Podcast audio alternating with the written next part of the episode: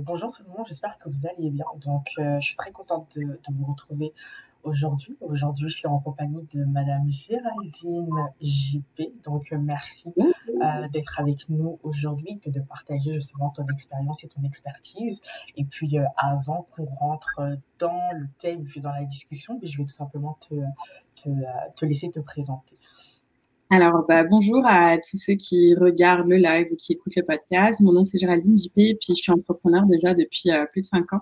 Euh, j'ai lancé plusieurs startups euh, dans le numérique, autant une agence de consultation, mais aussi des startups, une plateforme numérique en économie circulaire et aussi en intelligence artificielle, et plein de petits projets en e-com aussi en parallèle.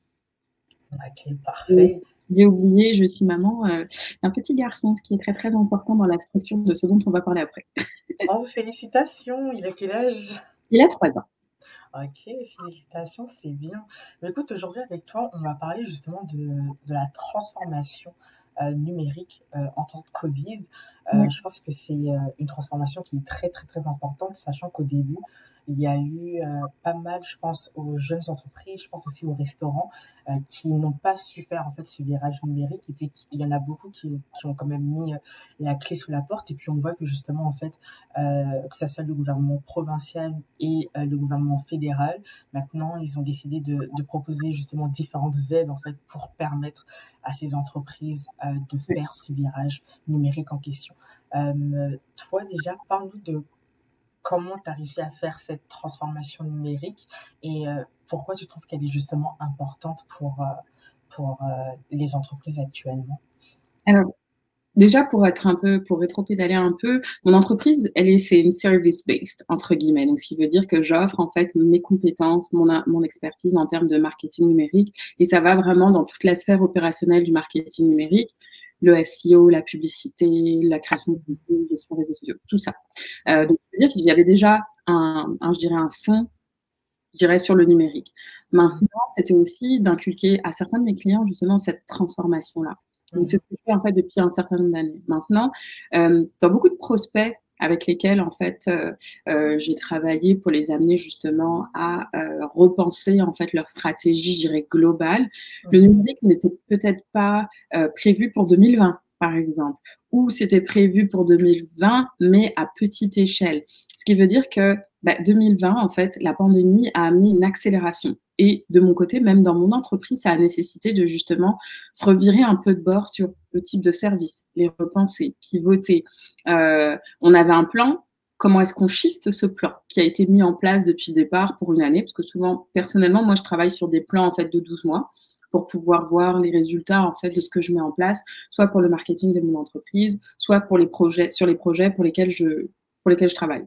Mmh Et donc là, ça, ça nécessitait justement d'opérer une certaine transformation pour justement avoir, euh, je dirais, fluidifier un petit peu le, le, processus, mais en même temps pallier justement aux inquiétudes rattachées au Covid. Qu'est-ce que ça veut dire concrètement? C'est quand le Covid est arrivé au mois de mars, c'est comme s'il y a eu un mode pause. Tout le monde a arrêté ses campagnes, tout le monde a arrêté euh, ses projets, des projets qui devaient être des projets de longue durée, ont été mis sur pause, le temps de réfléchir à Qu'est-ce qui se passe? Qu'est-ce qu'on fait? C'est la panique à bord. Et ça a été le cas pour des millions et des millions d'entreprises. Comme tu le disais, il y a des, il y a des milliers d'entreprises qui ont mis la clé sur la porte. Je veux dire, je vais pas plus loin. Euh, je regarde juste dans ma rue, là où je vis, à Montréal. Euh, je pense que un tiers de la rue a mis la clé sous la porte. Euh, la transformation numérique, c'est pas si simple. Euh, il faut justement déjà avoir un engouement, un engouement pour, et pour avoir discuté avec d'autres confrères et consoeurs entrepreneurs, tout le monde n'est pas amené à vouloir aller sur le digital. Il y a déjà de ça. Maintenant, force est que tout le monde n'a pas, tout le monde n'avait plus le choix euh, en mars. Il fallait trouver une solution. Donc il y a de ça. Puis après, c'est le numérique, c'est beau, mais ça se planifie, ça se gère, ça se structure, ça coûte. C'est pas on crée un site web, on le pousse en ligne, puis ça s'arrête là. Donc l'idée, c'était justement beaucoup d'éducation. Donc finalement, shifter vers, euh, je dirais, du coaching slash de la formation de mon côté pour pouvoir aider des entreprises justement à se structurer dans leur transformation numérique. Et quand je dis ça, souvent, quand on est consultant, on pense que beaucoup de consultants travaillent avec des petites structures. Dans mon cas, moi, je travaille autant avec des toutes petites structures, des travailleurs autonomes, jusqu'à des grosses entreprises. Je dirais euh, plus de 2000 salariés. la problématique de fond, elle reste la même. Il faut la planifier. Quand c'est pas planifié, ça coûte de l'argent, ça demande de l'investissement.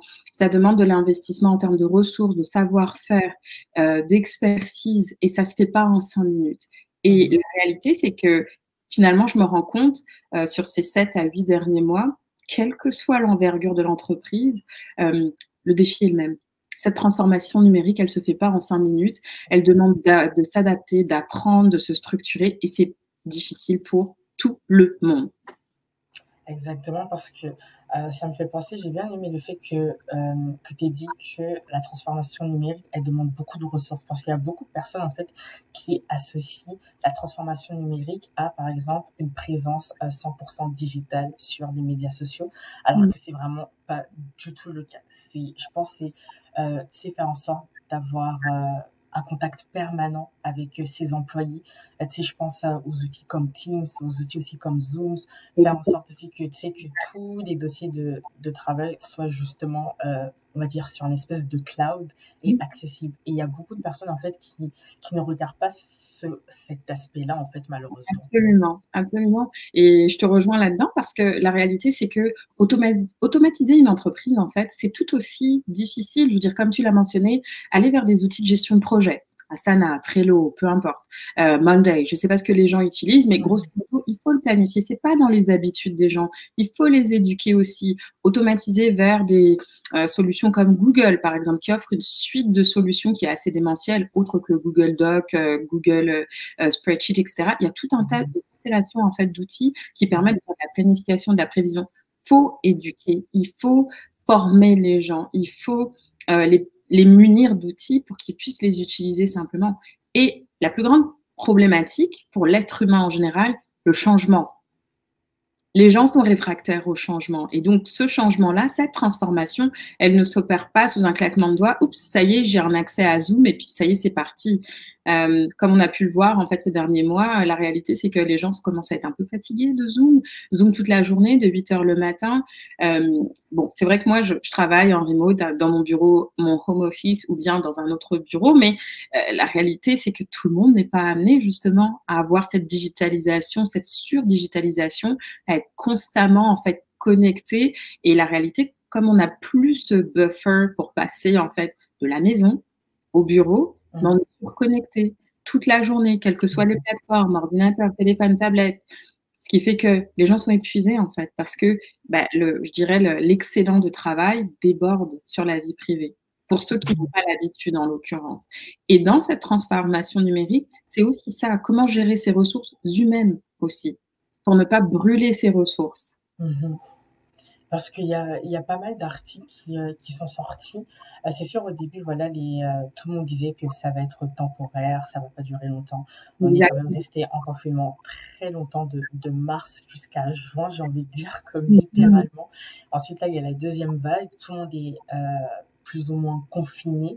On continue encore à rester à la maison. Il y a des entreprises qui, moi, par exemple, on rentre pas avant comme juin 2021, là, par exemple.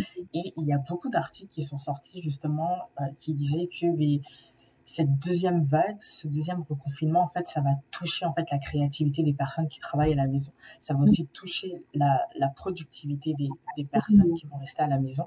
Est-ce que tu aurais justement des, conseils ou, des astuces euh, aux employés ou même aux personnes qui, travaillent de la maison? Je pense par exemple à toi, peut-être tu as l'habitude de travailler à la maison ou mhm. l'habitude de, travailler, comme tu as dit, dans ton remote office. Est-ce que tu as justement des conseils ou astuces euh, à donner en fait pour qu'on soit plus ou moins productif euh, ou autre en fait? Ben, ce que je fais déjà, c'est sûr, c'est d'avoir un calendrier le même calendrier que si j'étais dans un bureau extérieur à mon home office. Donc, ce qui veut dire que euh, je commence à une certaine heure régulièrement. Euh, avant de commencer à travailler, déjà, je commence par moi. Parce que si je peux pas prendre soin de moi, je peux pas prendre soin de mon entreprise et je peux pas prendre soin de mes clients. Donc, mmh. c'est prendre du temps pour moi, prendre l'air, faire des marches, du yoga, du sport, ça va être euh, autour de ça. Ça va être aussi une hygiène de vie, bien se nourrir, limiter le café aussi. ça, ça fait partie des objectifs du travail. Euh, mais mais j'en ris, mais c'est vrai que le, café, des fois, c'est une habitude de vie puis, qui peut justement surstimuler. Et étant donné qu'on est déjà euh, surstimulé à cause des écrans, je pense que de mon d'un point de vue personnel, c'est important pour moi d'avoir un peu plus de régulation autour de ça. J'aime le café, mais j'essaye de le réduire, justement. Mmh, mmh, mmh. Avoir une hygiène de vie ou aussi, euh, dans la productivité, se donner des créneaux. Donc, c'est-à-dire, bon, peut-être, il, existe différentes méthodes. Hein. Après, chacun sa méthode. Euh, une qui est assez reconnue, c'est la méthode Pomodoro, c'est-à-dire qu'on travaille 25 minutes, on, euh, on, travaille 45 minutes, on arrête 15 minutes, quelque chose comme ça. Mais c'est un peu à nous de le définir. On travaille un certain temps, on se met à fond pendant un certain temps, on prend une pause, etc.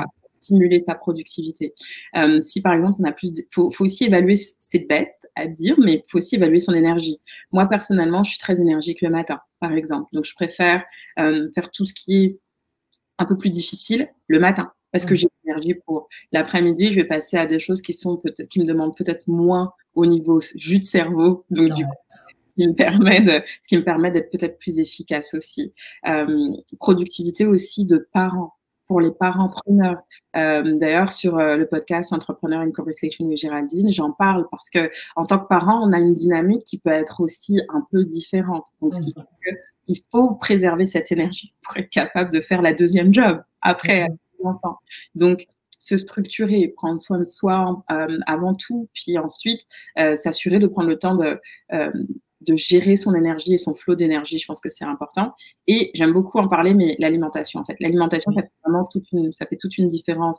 Je veux dire, manger un gros plat de pâtes avant le prochain meeting de 13 heures. Maybe not. Donc, peut-être privilégier euh, l'abondance de légumes. Je suis pas nutritionniste du tout. En tout cas, ce qui marche pour moi, c'est justement de réduire euh, tout ce qui est à base de, carbs ou en tout cas de, ça, ça peut ça peut aider aussi euh, gérer aussi la, qualité de l'alimentation qu'on peut avoir, privilégier les légumes, le verre, etc. En tout cas, personnellement, c'est ce que je pratique pour essayer justement de, de, d'optimiser ma productivité parce que je pars du principe que notre productivité, elle est aussi, il y a aussi une productivité que j'appellerais biologique, en tout cas avec euh, tout ce qui touche vraiment au physiologique, notre santé, et c'est important et c'est ça qui nous permet d'améliorer notre productivité. Mmh Après, je suis médecin, attention, je ne suis pas médecin, mais je parle plus de ce que je constate depuis ces dernières années. Non, et puis je pense que justement, c'est un bon point. Enfin, tu as soulevé pas mal de, de bons points.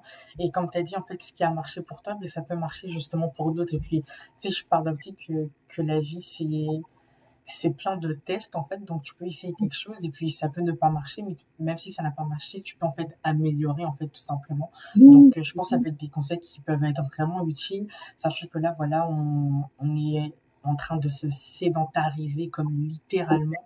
Donc tu sais on va beaucoup euh, je suis coupable, je l'assume, j'avoue. Tu on va beaucoup plus être euh, enclin, par exemple, à, commander à manger parce que tu n'as pas forcément le temps de préparer. Tu, sors d'une longue journée, donc euh, tu veux pas manger forcément tes, tes légumes ou, tes fruits, donc tu vas faire ton, ton Uber en fait. Et puis au final, oui, tu vas te sentir bien, mais après tu vas être fatigué. Donc c'est sûr que vraiment, franchement, je trouve justement tout ce qui est alimentation, tout ce qui est aussi en mode euh, santé mentale, parce qu'on en parle énormément de la santé mentale, comme ça joue énormément en fait. Tout, tout est vraiment lié. Donc euh, c'est sûr que c'est des conseils justement à prendre en compte en fait au final. Bah, pour être très honnête, c'est bien que tu parles de la santé mentale parce que euh, très honnêtement, en, en mai, mai-juin, ça a été difficile. Tout un tas d'autres raisons aussi, mais ça a été très difficile euh, de subir et les médias et d'être confiné avec un enfant à la maison, puis gérer le quotidien professionnel aussi. Mmh et puis souvent, en tant que maman, on arrive dans une, surtout maman entrepreneur, on en arrive, bah, je privilégie quoi En fait, euh, l'enfant, le boulot, mais mes clients, ils m'attendent, c'est aussi notre gagne-pain. Donc on est un peu, on a la balance, on est, enfin en tout cas, je dirais qu'on a les fesses entre deux chaises et on se sent pas à l'aise parce que justement, on se dit, bah en fait, j'arrive pas à donner assez à l'un, j'arrive pas à donner assez à l'autre. Puis on commence, on tombe dans un engrenage stressant parce que justement, on n'arrive pas à concilier les deux. Et c'est vrai que très personnellement, mai-juin, ça a été vraiment euh, le, créneau le plus difficile sur ces dernières années d'entrepreneuriat, de me dire waouh, euh, je pense que là, j'ai atteint ma limite et il faut que je trouve une manière de pouvoir euh, gérer ça. Et la seule solution que j'ai eue à ce moment-là, ça a été de ralentir, tout simplement. Ouais, bah écoute, je pense que c'est une très sage décision. c'est mieux de prendre son temps et puis de ralentir pour justement, tu sais, avoir avoir du recul, en fait, pour, pour voir ce qui se passe vraiment de toute façon. Moi, je veux juste revenir, en fait, parce qu'à un moment, tu parlais que tu collaborais justement avec différentes entreprises et autres. Est-ce que tu as eu des, des réticences de la part de ces entreprises-là pour justement faire une certaine transformation numérique? Parce que ah des fois la plus ok donc c'est toujours aussi têtu parce que je me suis dit tu sais des fois les personnes quand tu les invites à aller euh, à utiliser les médias sociaux ou autres et la, la première chose qu'ils disent c'est euh, mais j'ai pas vraiment besoin de ces médias sociaux là parce que tu sais j'ai euh, tu sais je fais ma promotion en mode bouche à oreille je connais des personnes qui connaissent autres donc tu sais et donc même en période de Covid certaines entreprises étaient réticentes, euh, étaient réticents pour faire euh, ce virage numérique. Ce virage numérique est difficile parce que c'est une nouvelle bête qu'il faut apprivoiser. Je veux dire, mhm. les médias sociaux, la, part des gens se disent, je poste un truc sur, sur Instagram ou sur Facebook, puis c'est pas correct. Ça va plus loin que ça parce que justement, les gens s'identifient de plus en plus et se retrouvent de plus en plus dans ces médias sociaux-là, qui sont l'image de marque de l'entreprise. Donc à ce moment-là, il faut que l'entreprise puisse planifier en amont justement euh, la diffusion du message, la qualité du message, là aussi euh, l'image de marque, le positionnement et les médias sociaux servent à ça aussi, quelle que soit la catégorie d'entreprise, qu'on parle de la tech, qu'on parle euh, de l'AI, qu'on parle des cosmétiques, peu importe le, canal sur les médias sociaux qui est choisi, il faut vraiment pouvoir structurer et, optimiser le message pour qu'il puisse répondre à l'audience aussi. Euh, et c'est là d'ailleurs que beaucoup d'entreprises n'utilisaient pas nécessairement beaucoup le storytelling, mais aujourd'hui plus que jamais c'est essentiel. L'époque du bye bye bye, complètement fini. C'est, je veux dire, il faut pouvoir justement aller chercher le côté émotionnel en fait euh, dans la psychologie de la persuasion en fait de, l'acheteur ou de l'utilisateur c'est à prendre en considération. Puis pour de nombreuses entreprises, en particulier dans les nouvelles technologies, c'est tout un cheminement. Mm-hmm. D'ailleurs, ça me fait penser parce que euh, c'est sûr qu'au début, voilà, personne ne savait combien de temps on allait rester à la maison. On a vu euh, la présence sur les médias sociaux, sur Internet, qui a augmenté de manière comme exponentielle. Et le problème, c'est qu'en fait, on se retrouve avec une grosse quantité d'informations. En fait, c'est, on est bombardé d'informations. Et euh, des fois, je me pose même la question, mais tu sais, ces entreprises-là, comment elles peuvent faire en fait pour pouvoir se démarquer auprès des autres, pour justement faire en sorte de sortir du contenu qui, qui est pertinent, qui est différent par rapport aux autres personnes? Parce que euh, on avale justement tellement d'informations, mais moi, à un moment, il y a tellement d'informations quand je suis sur YouTube, par exemple, j'ouvre ouais. l'application YouTube, au final, je suis là, je suis comme, mais qu'est-ce que je vais regarder? Exactement. On a, un... a trop. on a vraiment un surchoix. Comme dirait mon papy, on, est dans une, dans une ère, d'obésité d'information. C'est-à-dire qu'on est surinformé, surdocumenté à tous les niveaux, euh, que ce soit les, informations, que ce soit l'information en fait par l'audience en elle-même, en fait, du user-generated content comme sur Facebook, Instagram et name il faut justement peut-être en amont aussi prendre le temps et le recul pour trier exactement ce qui est important pour soi en termes d'information à titre individuel et aussi d'un point de vue business. Mmh. Ce qui permet, euh, je dirais, le plus efficacement de faire son tri aussi.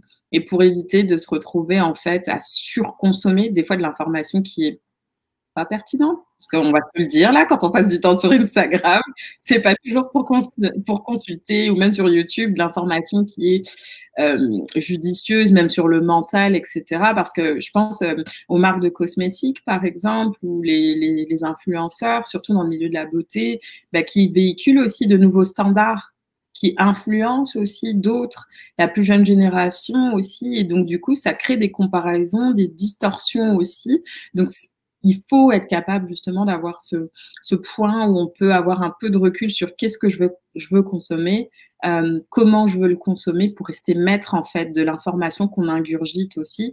Et des fois, c'est important de faire aussi des pauses de ces, mhm. réseaux-là. Euh, faire des pauses, en fait, ça permet de mieux se recentrer sur soi et de mieux redéfinir exactement, mais finalement, c'est quoi le message, moi, en tant qu'entreprise, que je veux, que je veux passer. Et pour répondre à ton point qui était bah, comment justement une entreprise peut se démarquer, c'est ça en fait, c'est répondre à l'authenticité et pas répondre juste sur du, euh, de la vente pure. C'est comment est-ce que tu apportes la solution à l'utilisateur pour qu'il mmh puisse justement se dire, mais en fait, le, problème dont tu parles, euh, c'est ça en fait, c'est ça qui me touche, c'est ces pain points en fait qui, que je vis tous les jours et tu me comprends en fait.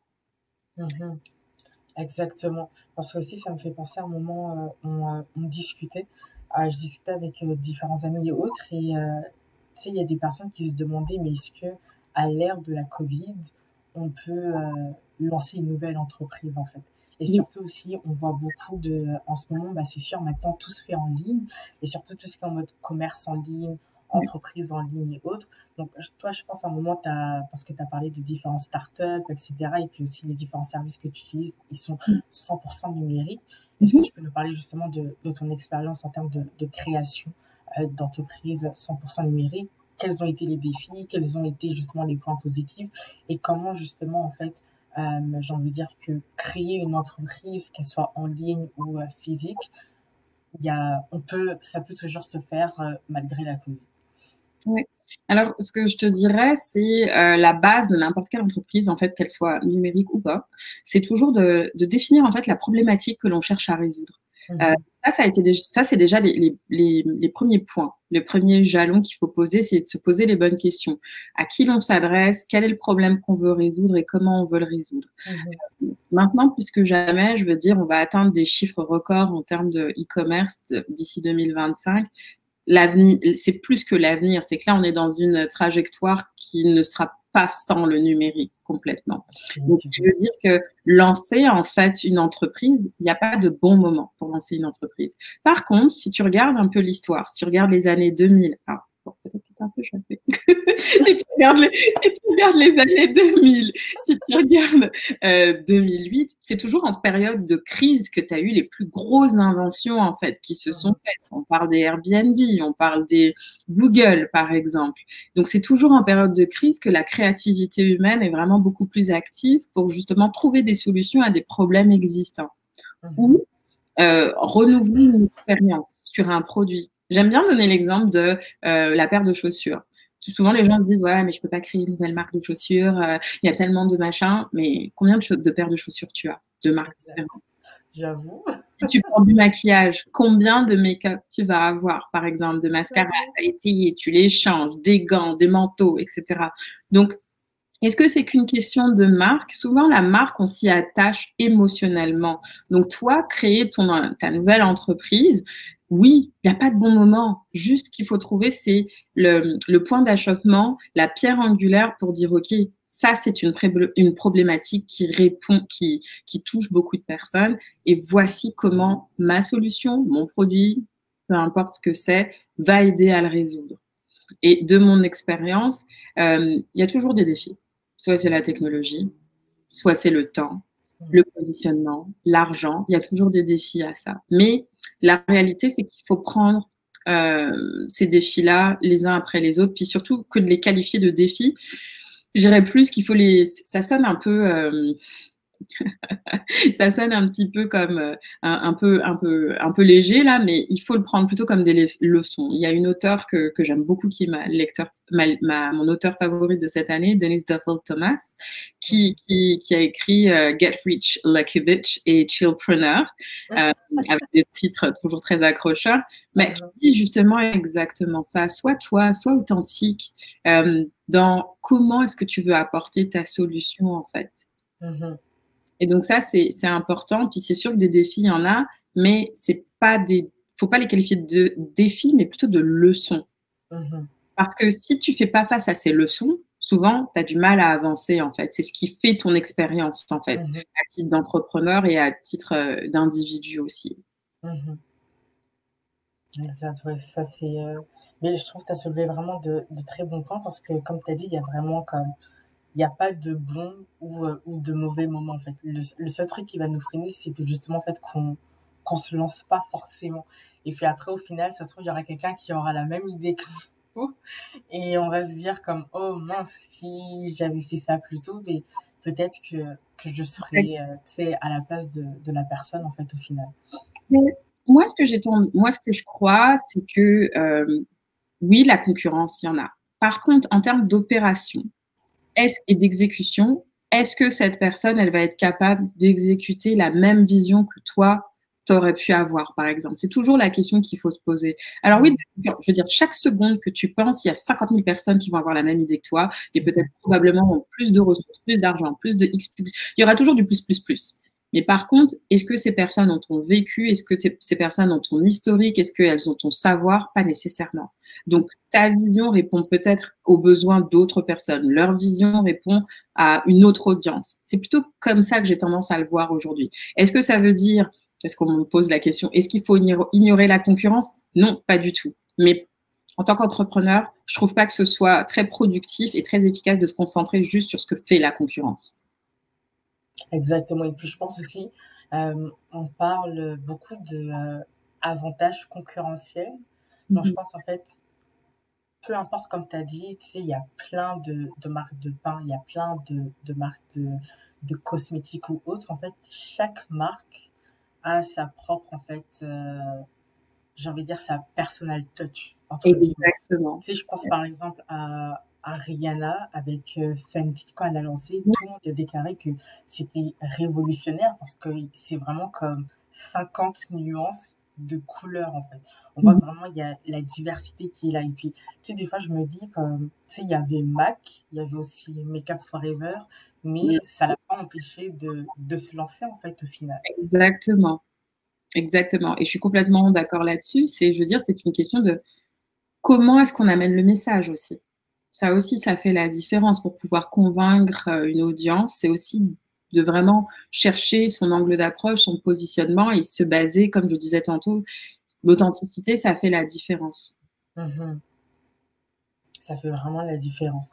Et puis, euh, ça me fait penser, je vais revenir euh, sur le point que tu disais,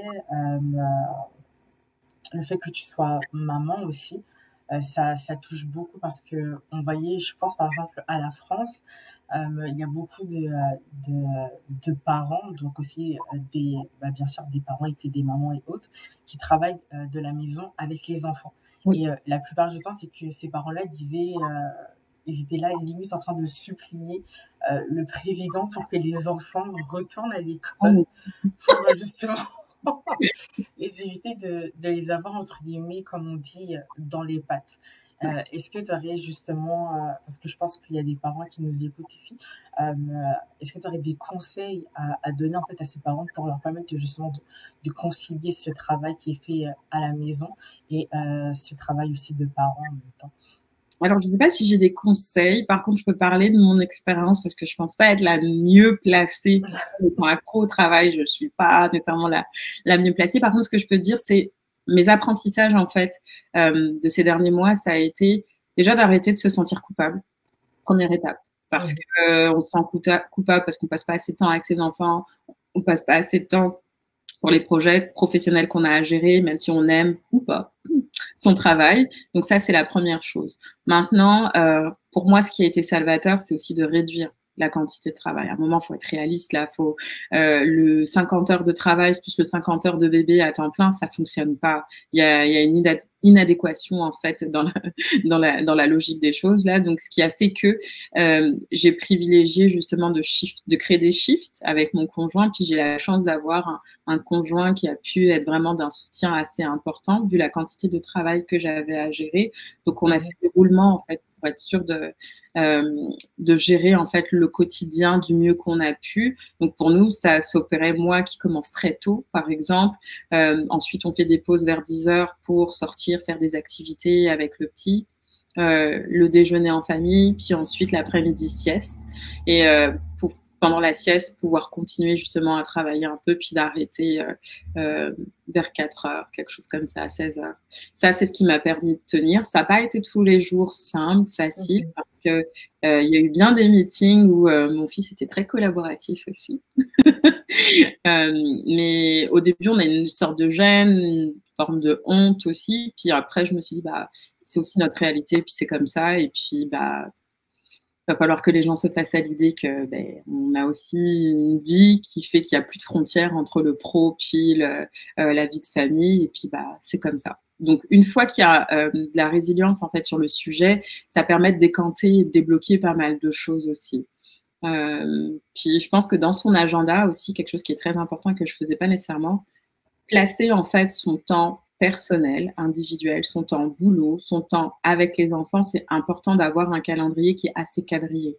Mhm. Je ne suis pas en train de dire qu'il faut que toute heure soit vraiment définie, mais au moins avoir des, des, blocs. Ça, ça permet aussi de savoir à quel moment on doit aussi s'arrêter pour passer à la prochaine étape ou prendre des moments d'arrêt et de pause. Et euh, toujours trouver un moment aussi pour se recentrer, même si c'est juste cinq minutes. Juste, moi, personnellement, je ne médite pas vraiment, mais pour ceux qui méditent ou qui, en tout cas, font ce genre de choses, l'équivalent de ça, c'est important, que ce soit dans la lecture, la musique ou peu importe, pour pouvoir se ressourcer. C'est vraiment important parce que personne n'est à l'abri du burn-out, en fait, entre la gestion, entre la vie de famille, puis euh, la gestion du boulot, qu'on soit entrepreneur, qu'on soit salarié ou peu importe. Mhm. Parfait, tu as, totalement raison. Désolée, je vais revenir en arrière parce que si je sais, je vais revenir en arrière, mais euh, j'aimerais beaucoup qu'on euh, qu'on parle, tu sais, on parlait tout à l'heure de lancer son entreprise ou pas, mais il y a aussi justement, on parle de, de e-commerce. Euh, il y a pas mal de, si je pense, entre guillemets, aux grandes entreprises. J'ai, euh, moi, par exemple, je suis abonnée à la folette de, de H&M, Dynamite, Aldo, etc. Et puis, dès que ça a fermé, la première chose que, que j'ai reçue, c'est un courriel qui me disait que oui, bah, écoute, euh, suite aux euh, procédures gouvernementales, on a décidé de fermer, mais tu as la possibilité de poursuivre ton expérience d'achat sur notre site internet sur notre site internet et euh, il y a eu pas mal de statistiques qui sont ressorties qui disaient que justement de, en ces périodes de confinement, il y a beaucoup, beaucoup de personnes qui achètent en ligne. Et euh, j'ai l'impression que, euh, pardon, que, que le e-commerce, en fait, on dirait prône euh, comme domine, euh, j'ai envie de dire, le commerce en général comme plus que jamais maintenant. disons qu'il y a une question de de simplicité d'accès, de facilité euh, d'accès aux produits. Euh, maintenant, pour le Québec en particulier, bon, il y a cette volonté aussi de supporter l'économie locale parce que toutes ces petites boutiques en fait qui étaient physiques sont passées au numérique. Comme je le disais tantôt, c'est pas si simple que ça de passer au numérique là. Si tu n'avais pas de site web, de te lancer sur un nouveau site web, quelle que soit la solution que tu veux utiliser, et qu'on parle de Shopify, de WordPress et whatnot, c'est pas si simple que ça. Euh, ta stratégie de quoi on parle quand on parle de stratégie, c'est quoi les emails, c'est quoi l'automatisation qui va avec tout ça. Donc oui, oui, oui, oui. Euh, beaucoup d'entreprises, en tout cas, ont fait ces revirements, ont fait ces transitions en fait vers le numérique, mais qui n'est pas chose facile.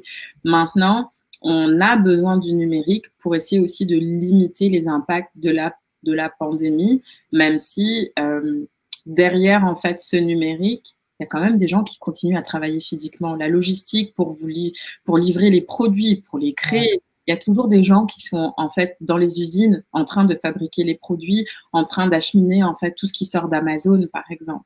Euh, donc oui, je ne sais pas si ça répond à ta question, mais, mais euh, oui, l'avènement du numérique, ça vient aussi avec une incidence en fait sur la manière dont on consomme. On consomme beaucoup plus en ligne, ce qui est tout à fait naturel pas toujours si simple que ça parce que finalement, l'offre, il y a une grande offre, mais l'offre est très grande. Donc maintenant, comment est-ce que justement on va aller chercher le produit dont on a besoin? Comment est-ce qu'on fait ces comparaisons en ligne? Parce qu'il y a tellement de choses en ligne, surtout quand on veut des produits euh, de qualité et aussi quand on veut mettre en jeu dans la balance, bah, supporter l'économie locale. Parce que la réalité, c'est que bien que tout le monde soit positionné en, en ligne maintenant, est-ce que tout le monde a un budget pour je sais pas moi, acheter un doudou à son enfant à 70 dollars parce qu'il est fait au Québec. Ouais, ça c'est vrai. Ouais. C'est super vrai. Parce que aussi en même temps, ça, ça, me fait penser, je pense à, à, à, Uber, par exemple, qui a justement profité de la crise en fait pour développer de nouveaux services. C'est sûr qu'il y avait Uber comme entre guillemets le taxi. Après, tu as Uber Eats et maintenant, tu as euh, Uber qui est là, qui va euh, récupérer tes courses, en fait. Donc, mhm. tu as la possibilité de, de faire justement, en fait, euh, ils, sont, ils font des partenariats avec Walmart, ils font des partenariats, j'ai vu, avec euh, Sephora, avec, avec Metro. Donc, on voit en fait que la crise, elle a apporté en fait énormément d'opportunités à tout le monde, en fait. Parce que la plupart du temps, c'est que, oui, c'est sûr que c'est vraiment une période qui est difficile, mais euh, au fur et à mesure, ça me fait penser, tu sais, quand tu parlais, tu disais que oui, euh, quand tu sais quel produit tu vas offrir, quand tu connais l'histoire de, de ta marque, quand tu connais la vision, etc., de ton produit, et puis que ton produit est là pour venir, en fait, répondre euh, à un besoin, ben, on voit que justement, là, j'ai pris l'exemple d'Uber, mais on voit que justement, en fait, les entreprises mm. parviennent à saisir, en fait, des opportunités à travers cette crise-là, en fait, au final. Oui, comme je disais, opportunité pour moi, bah après, euh, peut-être que je suis un peu biaisée aussi euh, de, par mon métier, mais euh, je dirais que cette période justement difficile du Covid, c'est aussi une période de créativité. Il faut, il faut pivoter, il faut trouver une solution justement pour pouvoir survivre en tant qu'entreprise et donc il faut se réinventer. Et se réinventer, ça ne veut pas dire jeter à la poubelle tout ce qui a été fait avant, c'est peut-être trouver des nouvelles manières, des nouvelles tactiques, des nouvelles stratégies pour pouvoir disséminer son produit, son information ou peu importe. Mhm. Aujourd'hui, euh, dans, pour moi, ça a été le cas. Pour mes clients, ça a été le cas aussi de justement renforcer leur présence digitale et numérique pour assurer cette transition. Et dans le fait d'avoir l'assurance de supporter cette transition, ça a été de créer des nouveaux produits pour certains. Ça a été, euh, je pense, notamment euh, euh, euh une, une invitée que j'ai eue sur le podcast, Annie Rouleau, sur OCG.podcast, bah, tout simplement, ce qu'elle disait, c'est que, par exemple, dans sa gamme de produits, elle n'avait pas nécessairement euh, des sanitizers. Bah, elle en a créé simplement pour répondre à un besoin. Donc, c'est aussi ça, en fait, être capable d'être rapide, efficace et de se retourner pour répondre à, au niveau, aux, nouvelles circonstances, en fait, d'une communauté, euh, d'une clientèle ou d'un marché. Mmh Exactement. Avant de conclure, euh, j'aimerais te demander si, euh, bah, c'est sûr que tu as donné euh, pas mal d'idées, pas mal de conseils, pas mal d'astuces et autres. Mais est-ce que là, c'est sûr, on, c'est l'hiver, j'ai envie de dire, enfin pas l'hiver, mais on arrive à la période de Noël là, dans, dans un mois et quelques. est-ce que tu aurais justement pour toutes les entreprises locales qui vendent justement différents produits, est-ce que tu aurais des des astuces euh, à leur conseiller pour euh, bien préparer justement euh, la période de Noël qui arrive. Même si c'est sûr, ils vont pas faire le chiffre d'affaires excellent qu'ils avaient l'habitude de faire, mais au moins leur permettre de, de plus ou moins garder le cap en fait, malgré cette transformation et la crise. Bah, il y a plusieurs choses que j'aurais tendance à dire. Communiquer avec son audience, que ce soit par les emails. déjà, avant Noël, je tiens à dire qu'il y a le Black Friday qui commence vers la semaine du 20. Donc ça, c'est vraiment important de répondre à ça.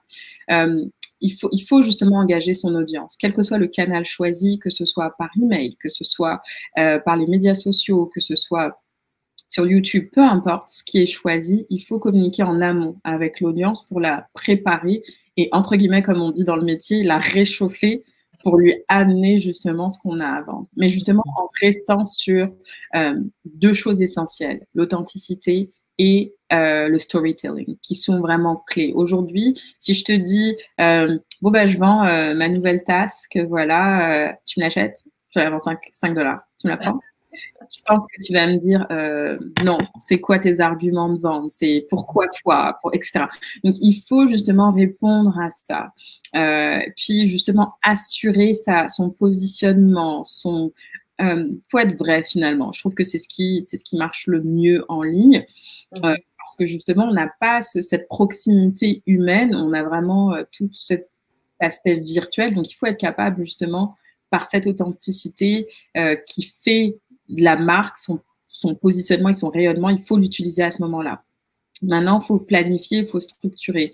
Mais il faut pas que ce soit non plus trop rigide, cette structure, cette stratégie, simplement parce que est-ce qu'on va être encore reconfiné en décembre? On ne sait pas, probablement, peut-être que oui. Donc il faut maintenant être prêt à rebondir et prêt à jongler et prêt justement, comme au mois de mars, à pivoter même dans ces stratégies. Peut-être ne pas tout réinventer, aller regarder ce qui était déjà planifié. Si vous êtes en mode e-com euh, ou si vous vous apprêtiez à vous lancer, allez regarder ce que vous avez déjà planifié et voir comment ça peut s'agencer justement dans la création de nouvelles campagnes. Est-ce qu'on parle de campagnes de publicité Facebook? Est-ce qu'on parle de campagnes euh, sur Pinterest? Que sais-je? Il faut justement voir ce qu'on peut récupérer et comment est-ce qu'on peut le repositionner, le recycler. Parce que le temps, il n'est pas, euh, euh, je dirais, on a, quand même des capacités, on a quand même des capacités de temps et on ne peut pas tout faire. Donc, le plus on est structuré, le plus on peut faire de la réutilisation en matière de contenu, plus on est efficace aussi pour rebondir sur des impondérables. Et le Covid, personne ne l'avait vu venir. Personne. en tout cas, mille merci Géraldine euh, pour ton temps. Euh, j'aimerais simplement aussi que tu nous indiques comment on peut te trouver si on désire justement poursuivre la discussion avec toi? Avec plaisir. Alors, c'est très, très simple. On peut me trouver quasiment partout sur les réseaux sociaux, sur, euh, à Géraldine JP sur Instagram, sur Facebook et sur Twitter également et LinkedIn. Euh, et puis, on peut me retrouver aussi sur le podcast euh, à ecg.podcast sur Instagram et sur mon site web à www.géraldinejp.com. Parfait. En tout cas, merci beaucoup Géraldine. Et puis, euh, je fais plus ou moins une certaine promo là, mais c'est juste pour aussi annoncer, euh, simplement te féliciter à nouveau euh, pour ta nomination dans justement pour dans la délégation canadienne de futurs preneurs. Donc ça fait super plaisir et puis et puis c'est ça là.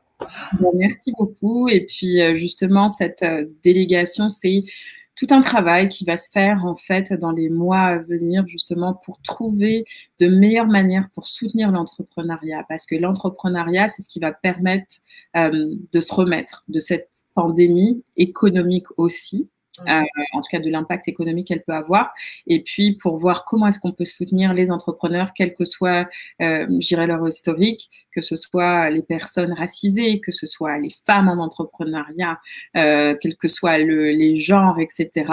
C'est important de justement trouver comment aider et supporter la communauté entrepreneuriale qui va être, je dirais, à mon sens, le vecteur euh, pour euh, euh, se remettre de cette, de cette crise parfait, en tout cas, mille merci. Et euh, on te souhaite euh, que du bonheur et, euh, et des ondes positives dans, dans, tes projets à venir. Merci beaucoup pour l'accueil, grâce. À très bientôt. À très bientôt, bye. Bye.